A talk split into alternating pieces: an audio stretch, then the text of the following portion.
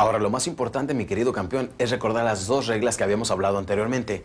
Número uno, siempre traer una pluma en la mano. Porque si no haces eso después, al hacer el simulacro de que vas a sacar la pluma, mi prospecto puede que se asuste un poco. Entonces, para suavizar la situación, siempre voy a traer una pluma en la mano, porque se dice que cuando puedas hacer que tu pluma toque la papelería, llevas el 50% de la venta hecha. Porque ahorita estoy usando mi hojita en blanco para escribir mis ventajas y beneficios, las cuales en un instante voy a voltear para que mi prospecto esté oyendo la información, pero también la esté visualizando, especialmente si vendes intangibles.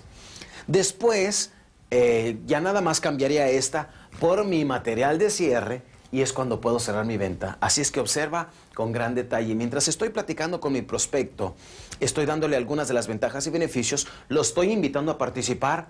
Pero aquí vamos a ver un caso. ¿Qué para si después de lograr su interés todavía pudiera perder su atención? Vamos a ver qué sucede. Ahora, señor Rodríguez, como le decía, al tener un teléfono celular compacto como viene siendo este, lo puede usted cargar en su saco, es sumamente práctico. O sea, que viene siendo, permítame apuntarlo aquí, práctico. Como regla estándar, mi querido campeón, debes de escribir rapidísimo. ¿eh? Regla número uno, traer tu pluma. Regla número dos, escribir rapidísimo. Entonces, aparte, otra gran ventaja, señor Rodríguez, viene siendo que usted haría máximo provecho de su tiempo y siempre estaría en contacto con su negocio. ¿No cree usted? Sí. Entonces, otra gran ventaja que tenemos aquí es que usted tiene la facilidad de que en cualquier instante que se le ocurra una idea, el aprovechamiento máximo de las ideas realmente no tiene precio hoy en día. Porque hoy más que nunca tenemos que echar mano de nuestra mente más que de nuestros compromisos. ¿Me permite un segundo? Sí, cómo no. Juanita, ¿me pasas por favor el expediente del señor Jorge Rodríguez, por favor? Aquí mi prospecto parece que está perdiéndome el interés. Estoy perdiendo su atención. Él ya se acordó que tiene algo más importante que hacer. Aquí es donde debemos de recordar lo que llamamos la barrera de la preocupación. Si yo soy inteligente, puedo desde un principio romper esa barrera de la preocupación que parece que viene siendo una burbuja cristalina que no podemos ver. Y él, la mayor preocupación que tiene es administrar su negocio, es ganar dinero. Y yo, con mi profesionalismo, tengo que ganarme el derecho de lograr de nuevo su atención. Ella se acordó de algún pendiente que tiene y eso me echa a perder mi secuencia de la venta. ¿Recuerdas cuál es, verdad? Atención, interés, deseos, convicción y cierre. Y si me hace perder el control en este caso, Aquí es donde te voy a enseñar a manejar dos técnicas muy importantes. Número uno, se llama modulación de la voz. El peor error de cualquier vendedor viene siendo no ser interesante, hablar de una forma muy monótona. Y no sé si lo has notado, pero yo de repente como que levanto la voz y me emociono. Y hay otras ocasiones en que hablo de una forma tranquila y pausada. Esto viene siendo para poder lograr manejar sus emociones, altos y bajos. Imagínate que tú prendieras la televisión en un canal donde no hubiera imagen. ¿Cuánto tiempo la toleras? ¿Verdad que no mucho tiempo? Es exactamente lo que nosotros tenemos que cuidar en este instante. Así es que el primer paso, apúntalo, se llama modulación de la voz. Hay que aprender a modular. Paso número dos, que es el del que voy a echar mano ahora para volver a retomar la atención de mi prospecto, se llama lenguaje corporal. ¿Estás listo? Lenguaje corporal viene siendo sumamente importante para volver a retomar el control con mi prospecto. Veamos qué es lo que sucede. Señor Rodríguez, aunque no parezca, fíjese que hay muchísimas personas que no conocen el gran beneficio de la nueva tecnología. O sea, tenemos que apoyarnos en todas las herramientas de nuestra tecnología para poder hacer el máximo uso de nuestros conocimientos, el máximo beneficio para nuestra empresa, especialmente cuando estamos atravesando por tiempos de alta competitividad, como son los tiempos modernos de hoy en día.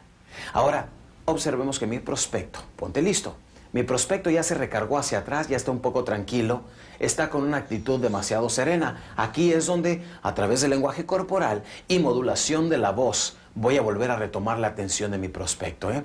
Puedo usar cualquiera de dos técnicas.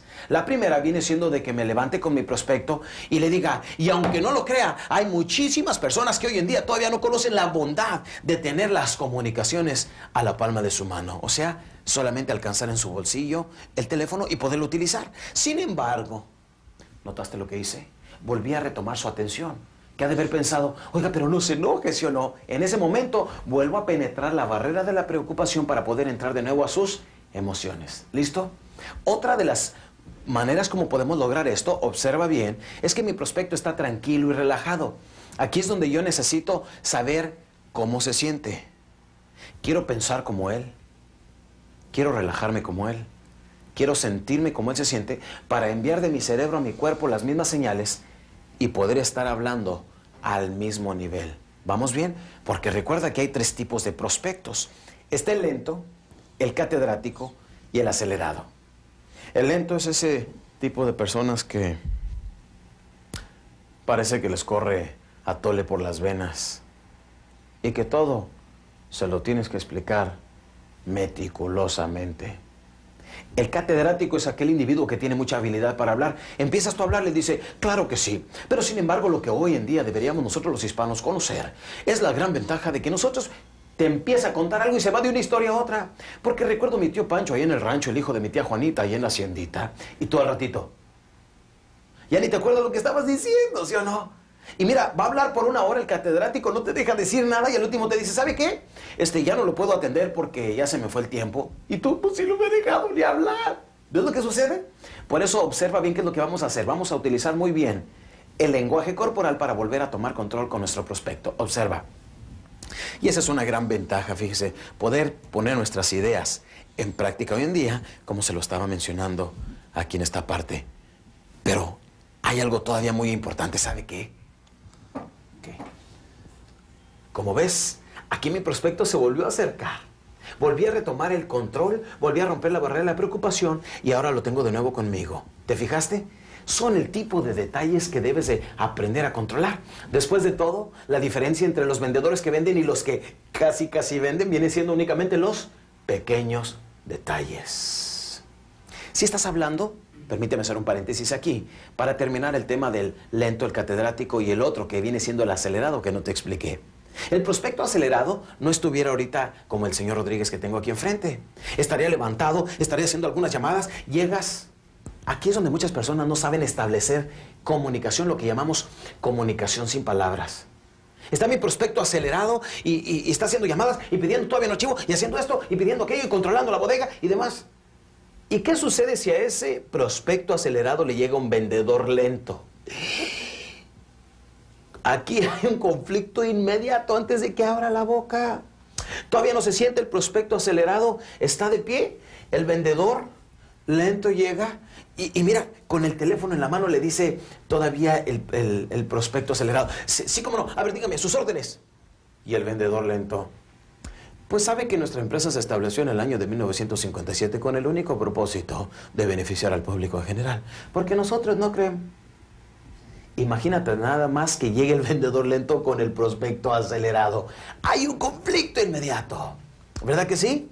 ¿O qué para si viene el vendedor acelerado con el prospecto lento? Es muy importante ver cómo lo manejamos en esa situación.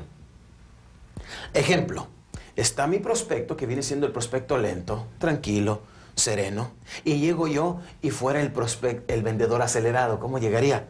Em, fíjese que nuestra empresa acaba de diseñar un producto que le ayuda a poder nosotros lograr y controlar. Mira, como que el prospecto le quiere decir, oiga, bájele, pues ¿cuál es la prisa? Tranquilo. ¿Verdad que es lo que sucede? Son personalidades totalmente diferentes y necesitamos aprender a tener personalidades compatibles porque el vendedor se tiene que ajustar a la personalidad del prospecto.